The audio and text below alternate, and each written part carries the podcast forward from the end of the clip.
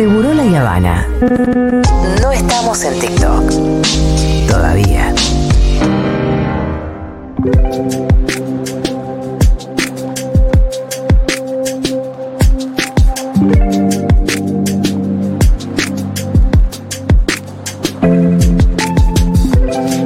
Rato yo te decía, hay gente que ahora se está enterando de que, los incendios Sí. por lo general son intencionales o de que existen los Sí. incendios intencionales.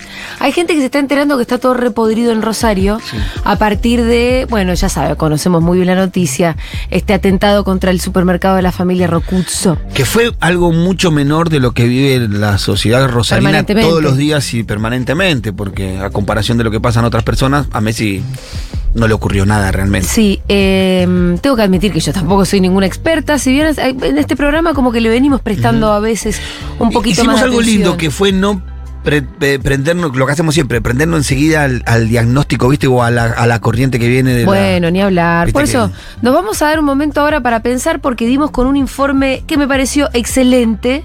Eh, con algunas claves para, para leer un poco lo que está pasando en Rosario. Este, el, el informe del año pasado, en realidad, pero la verdad que la cuestión en Rosario viene desde hace muchos años, con lo cual el diagnóstico eh, sigue absolutamente vigente. Se titula Rosario, un sueño de paz. Su autor es el abogado Ariel Larroude. Eh, él es abogado, director del Observatorio de Política Criminal y exdirector de Política Criminal del Ministerio de Seguridad de la Nación. Y está en comunicación con nosotros. Ariel, ¿cómo estás? El Pitu Salvatierra y Julia Mengolini te saludan. Julia, Pitu, buenos días a ¿Qué todos tal? y todas. ¿Cómo va, Ariel? Bien, bien, bien, por suerte, todo, todo en orden ahí escuchándolos y bueno, preocupado por la situación. Bueno, sí, eh, ¿por dónde empezar? Porque en realidad uno debería empezar diciendo, bueno, ¿qué está pasando en Rosario? Y me parece que vos vas a, a empezar a plantear un panorama que tiene un montón de aristas y yo por ahí te voy interrumpiendo en el medio como para que vayamos subrayando cosas y poniendo la lupa. Pero es un fenómeno No, que se ya, explica sí. de una manera bastante compleja. ¿Por dónde Complejo empezarías? y, y bueno, yo para empezar sí lo que diría es partir de, de- de una afirmación y es una premisa, que es que hoy Rosario está quintuplicando la, la tasa de homicidios de, la, de la Argentina Mira, en comparación con ese promedio nacional. vos en el informe que es del año pasado ponés que la tasa de Sí. homicidios cuadriplica. Claro, eso fue el año pasado. Pero el año pasado quintuplica. Rosario cerró con, te, te- te digo, Rosario cerró el año pasado con 18,5 muertes cada 100.000 habitantes, hablando siempre de homicidios dolosos y cada 100.000 habitantes es la tasa mundial que sirve para medir el, índice de conflictividad, en este caso criminal. Ahora bien, perdón, ese fue en el año 2021. 2022 cerró con 22 muertes cada 100.000 habitantes. Es decir, de 18 subió a 22. Y si uno ese dato lo compara con la media nacional, ve que la Argentina en, en su promedio no tiene más de 4,6 muertes cada 100.000 habitantes. Claro. Así cerró el año pasado. Sí. Entonces, por eso hablamos que en 2021 cuadruplicó y 2022 la quintuplicó. Que pasa que nosotros ese informe lo publicamos en abril del año pasado, porque ya veíamos que en enero, febrero y marzo había habido movimientos. Siempre en el verano, por lo general, las bandas se terminan reacomodando y nos daba la impresión de que ese año, el año pasado, iba a ser particularmente violento y, y proyectamos que esa violencia se dinamice y bueno, finalmente se materializó en ese resultado. Eh, lo que da cuenta de que la violencia viene increyendo, claramente. Digo, de, acuerdo a tus estadísticas, la, cu- la cuestión se va empeorando. Eh, y si la Claro. cuestión va empeorando, también da cuenta de que la verdad que no se está abordando de una manera que se esté planteando una solución eficaz. ¿No? No, bueno, a ver, eh, Rosario lo que tiene son cuatro problemas medulares. Primero, y ahí el, el Pitu seguramente va a poder dar un ok, que a diferencia, por ejemplo, de lo que sucede en la ciudad de Buenos Aires, donde la violencia criminal, eh, o por lo menos la violencia letal, es decir, los homicidios dolosos están bien enquistados en el sur de la ciudad. De hecho, durante la gestión de la reta, de 10 homicidios dolosos, 8 se cometieron en el sur. En Rosario, esa distribución es completamente equitativa. Es decir, hay registros de muertes en toda la ciudad, Sí. salvo en un lugar que es el Distrito Centro, que es como el Puerto Madero rosarino, para que se den una idea. Donde están las cuevas, bueno, donde está el, eh, el- el centro eh, por donde respira básicamente la ciudad, en, en su noche y en su vida. En ese, en ese pedacito no hay, no hay homicidios. En el- todo el resto de la No, ciudad no, sí. de hecho. Claro, hay muy pocos y, el- y casi nulos en realidad en estos últimos 10 años. No nos olvidemos que esta problemática viene desde hace 10 años Sí, y que en realidad no es que ahora empeoró, sino que ahora superó eh, la tasa de homicidios que te- tenía el 2014, que había sido de 20 homicidios cada 100.000 habitantes, y ahora es 22. Y entonces estamos casi viendo que en 10 años está en la situación está igual. Pero no obstante, quisiera indagar todavía más sobre las, las cuestiones que llevaron a, Sí, a Rosario a esta situación. Eh, bueno, la- te decía esta distribución equitativa de la violencia, principalmente en la periferia, que es lo que las periferias, o sea, como tipo, los barrios vulnerables de, la, de, de Rosario, que son los que rodean justamente este distrito centro, tanto en el norte, en el oeste como en el sur. Ahí es donde básicamente está bien anclada la violencia. sí, Y después lo que tiene Rosario son cuestiones que no solamente la sufre esa ciudad, sino también otras ciudades de la Argentina. Una alta tasa de consumo de estupefacientes, Ajá. altísima. Argentina durante estos últimos 10 años triplicó su tasa de prevalencia en el uso de marihuana y en el uso de cocaína. Necesitamos ante un mercado que cada vez demanda más droga, sí, lo que no significa que la droga sea de mejor calidad. De hecho, No. estamos viendo un, proceso de pauperización Sí. justamente. sí, cada consumo. peor. Sí. Después lo que estamos, lo que encontramos también en el estudio de- del informe fue un proceso de atomización y de fragmentación de la policía, donde la policía ya no está respondiendo a las jerarquías, a las cúpulas policiales ya desde hace tiempo, sino que se ha fragmentado y está disputando poder justamente con los mismos grupos y bandas de narcotraficantes que por mandato constitucional debería investigar y reprimir, siempre en el marco de la ley. Detengámonos Entonces, ahí. Sí. Detengámonos ahí un Sí. toque, porque es re interesante lo que estás diciendo.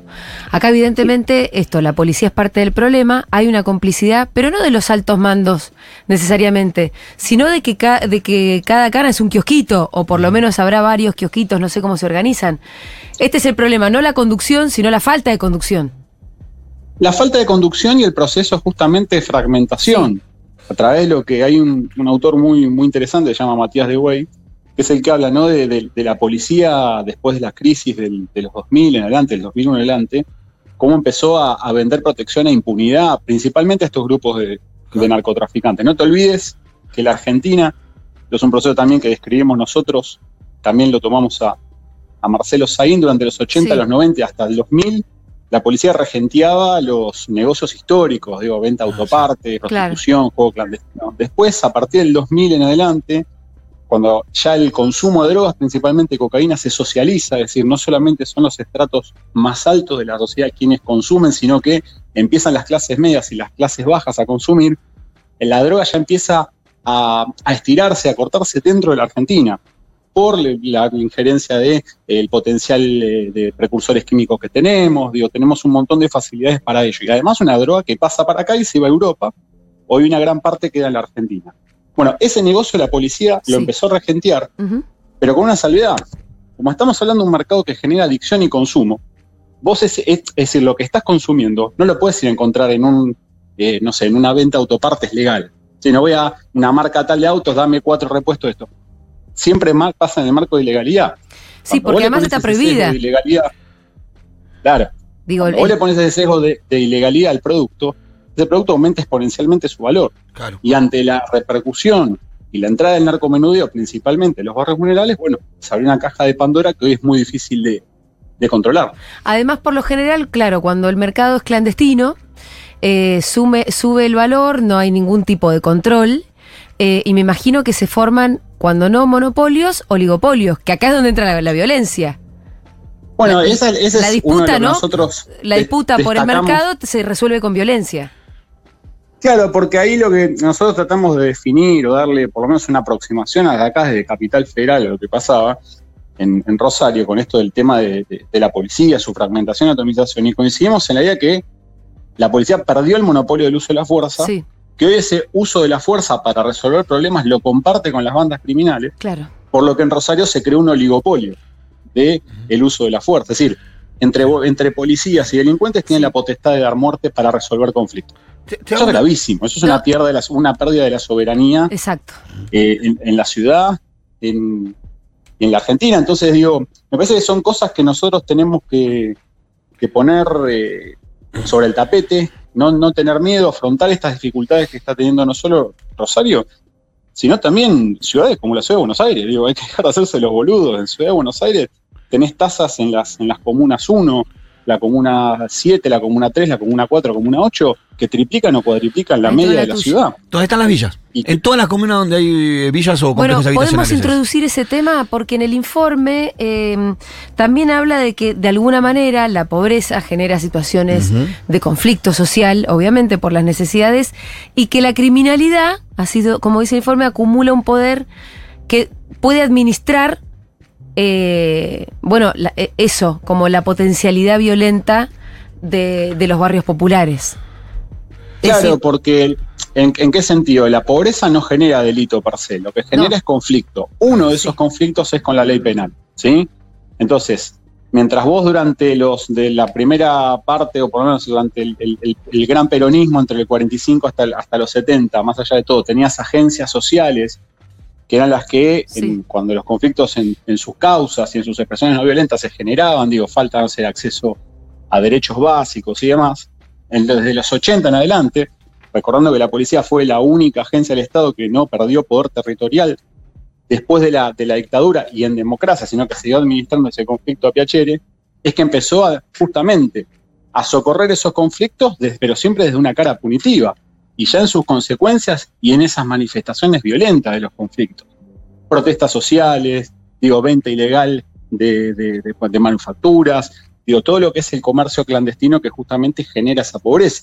Eso le dio una, a la policía fundamentalmente un conocimiento capilar del territorio y una Sí. forma de poder administrarlo según sus propios intereses, aún con la llegada del narcotráfico y aún todavía con la introducción de actores sociales y políticos en el territorio novedosos como los movimientos sociales, organizaciones de desocupados, Ujú. etcétera. Pero que además eso, se encuentran cara a cara, vos lo sabes mejor, Pitu, Ujú. en el barrio justamente con...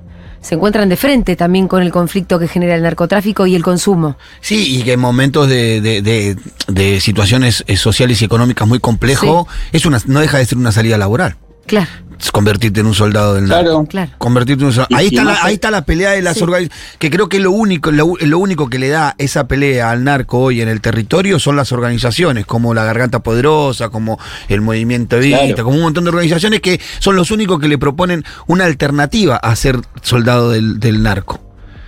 Claro, Claro porque que- Pitu, vos el problema que tenés es que eh, hoy la Argentina tiene una realidad en pesos, pero una vida que se puede proyectar en dólares solamente.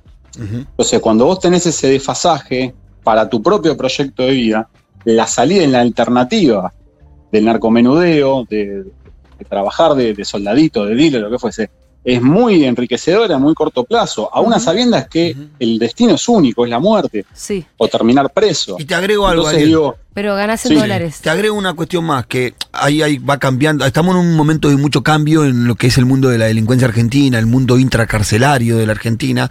Porque, ¿qué Claro. pasa? Muchos recuperan su libertad. La verdad que, por ejemplo, en la ciudad de Buenos Aires, es una parte de la, ciudad- la ciudad de Buenos Aires que ha aumentado mucho tu tecnología en materia de seguridad, reconocimiento facial, Sí. a- anillos eh, digital, todo. Entonces se hace mucho más complicado salir a robar. Sí. Muchos que salen de la cárcel, que, que habían cumplido una condena por robo, empiezan a ver la venta de droga como su nueva modalidad delictiva. Ajá. Entonces, cada vez hay más en este, en este mundo. Bueno, yo creo que eso es una discusión que tiene que dar todo, yo no quiero llamar el progresismo, pero sí creo que por lo menos el- el- los sectores de raigambre nacional y popular tienen que empezar a, a volver a discutir estos temas sin miedo sobre la mesa, y principalmente el peronismo, que creo que es el, el- el gran ausente en estos debates. Digo, eh, como proceso transformador, no sabíamos que el peronismo fue el, primer custodio justamente de los derechos adquiridos.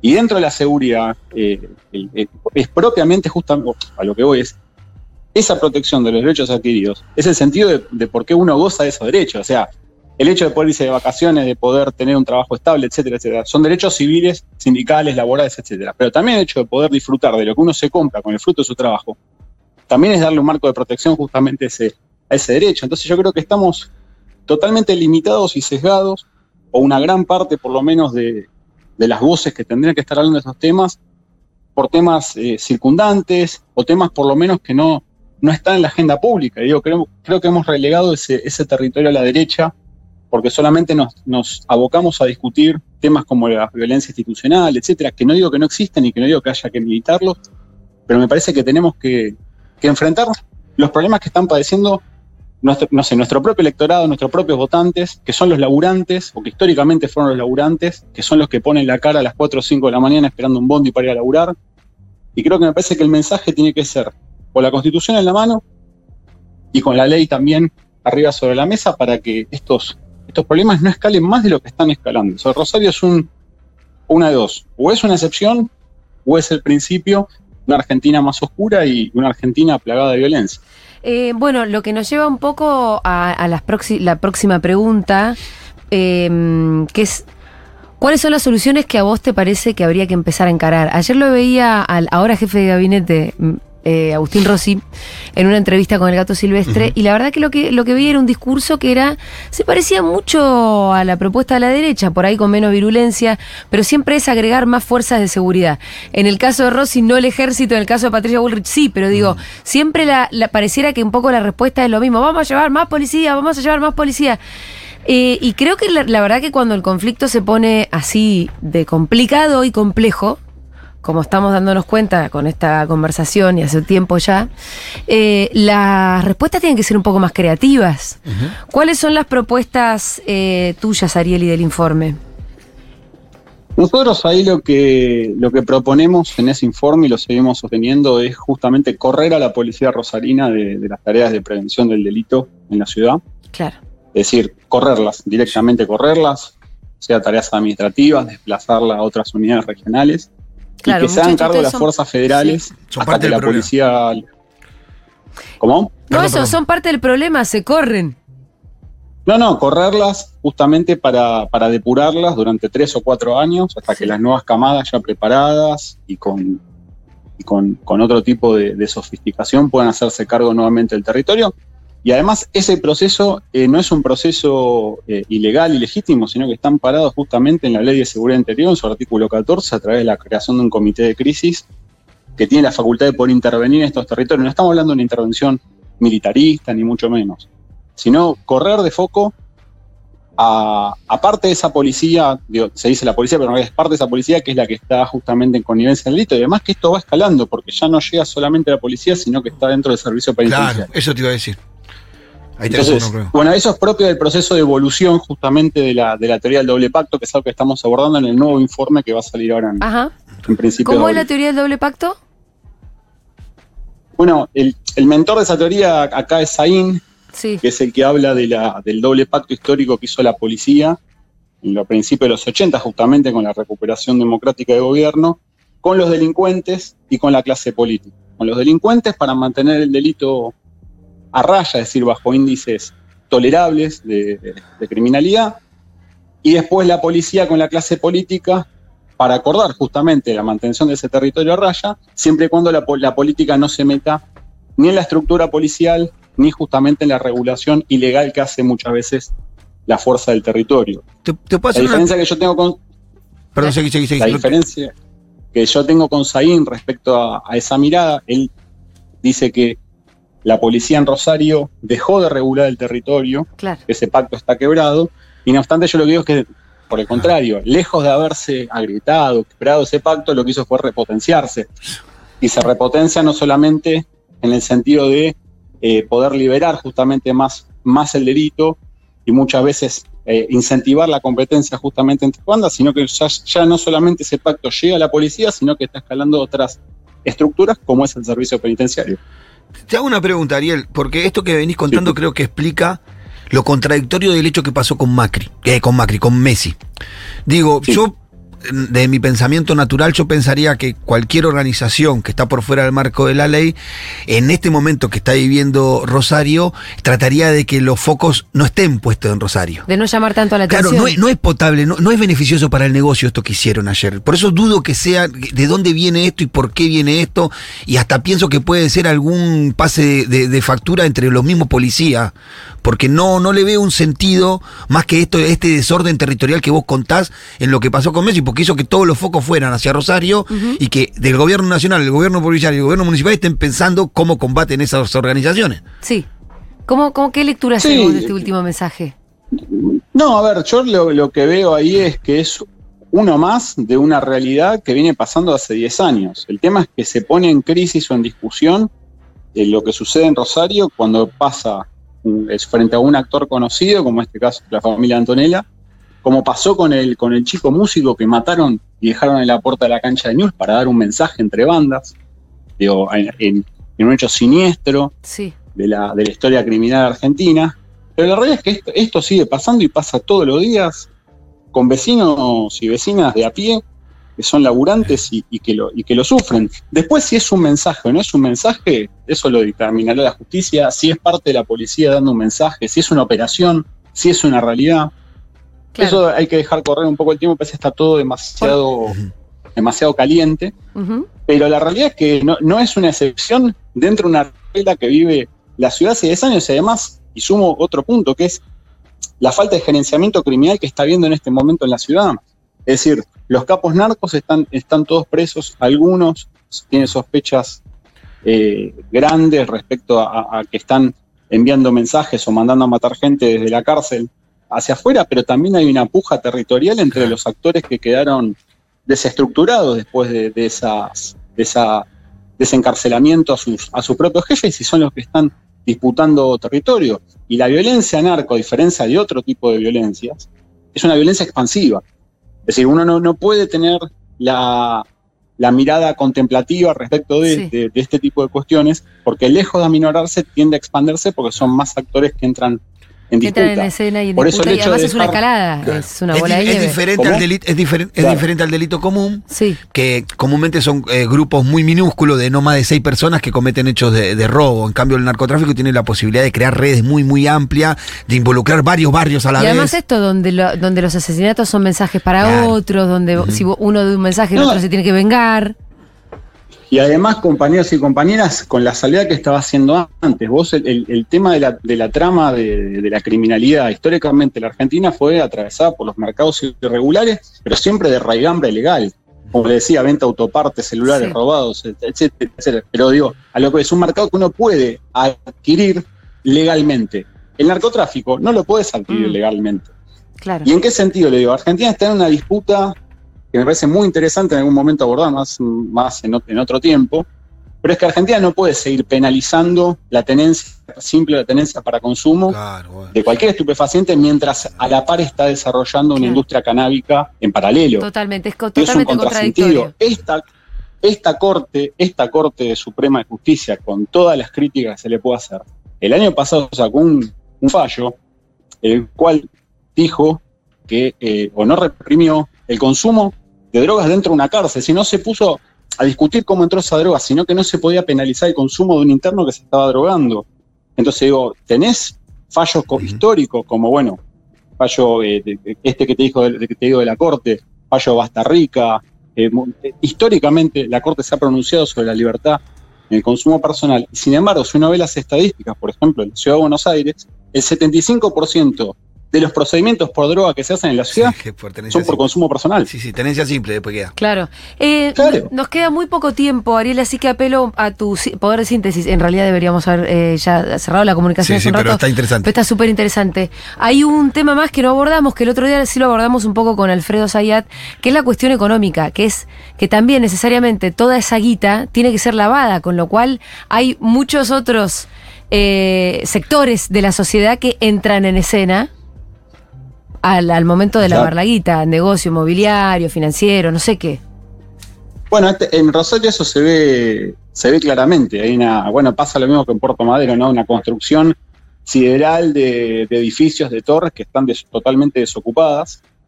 Y además con una cuestión eh, medular, que es una descripción geográfica. Vos tenés un distrito centro, como te decía, totalmente rico, eh, muy bonito, muy parecido a Puerto Madero.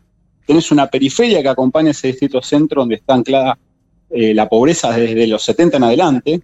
Eh, de, de hecho, 110 barrios populares hay en Rosario, 70 se crearon durante la democracia. Y después lo que tenés son los campos fértiles que rodean al Gran Rosario, Claro. de donde sale la, la gran plata de la, de la agroindustria. Y esa agroindustria se mezcla justamente Sí. con los circuitos de, de- de traslado de mercaderías por la autovía. Esa autovía viene del Paraguay, pasa por Brasil también. Hace dos meses las- encontraron, encontraron como 40 kilos de cocaína en bolsa de granos en el puerto. Bueno, por eso. Entonces digo, todo ese, todo ese dinero, todo ese flujo de dinero lo ve pasar por arriba los chicos pobres de la periferia. El campo salta al distrito centro, que es donde se lava la guita de todos estos actores. Por eso tiene que haber un sinceramiento del establishment rosarino para empezar a, a por lo menos cortar estos circuitos de financiamiento que son los que dan vida a las campañas políticas, a los grandes emprendimientos industriales, arquitectónicos, urbanísticos, y son los que en definitiva terminan haciendo mechas justamente para que esta violencia se expanda. Eh, Ariel, la verdad que es súper interesante la mirada, nada de lo que estamos diciendo acá se suele escuchar en los medios de comunicación Sí, no. y muchísimo menos de los discursos políticos. Y acá es como decís vos también, la verdad que desde el peronismo, desde el progresismo, no hay nada interesante para aportar, nadie se atreve a un gramo de creatividad, Claro. todo el mundo siempre tiende al discurso más conservador y obvio. De todos, que además viene, resuelve nada. viene probando hace mucho tiempo que no resuelve nada. Ariel, te mandamos un abrazo. Cualquier día te invitamos a venir. Cuando quieran, un gusto. Saludos para todos y todas. Dale, gracias, era Ariel Larroude, abogado director del Observatorio de Política Criminal y exdirector de Política Criminal del Ministerio de Seguridad de la Nación.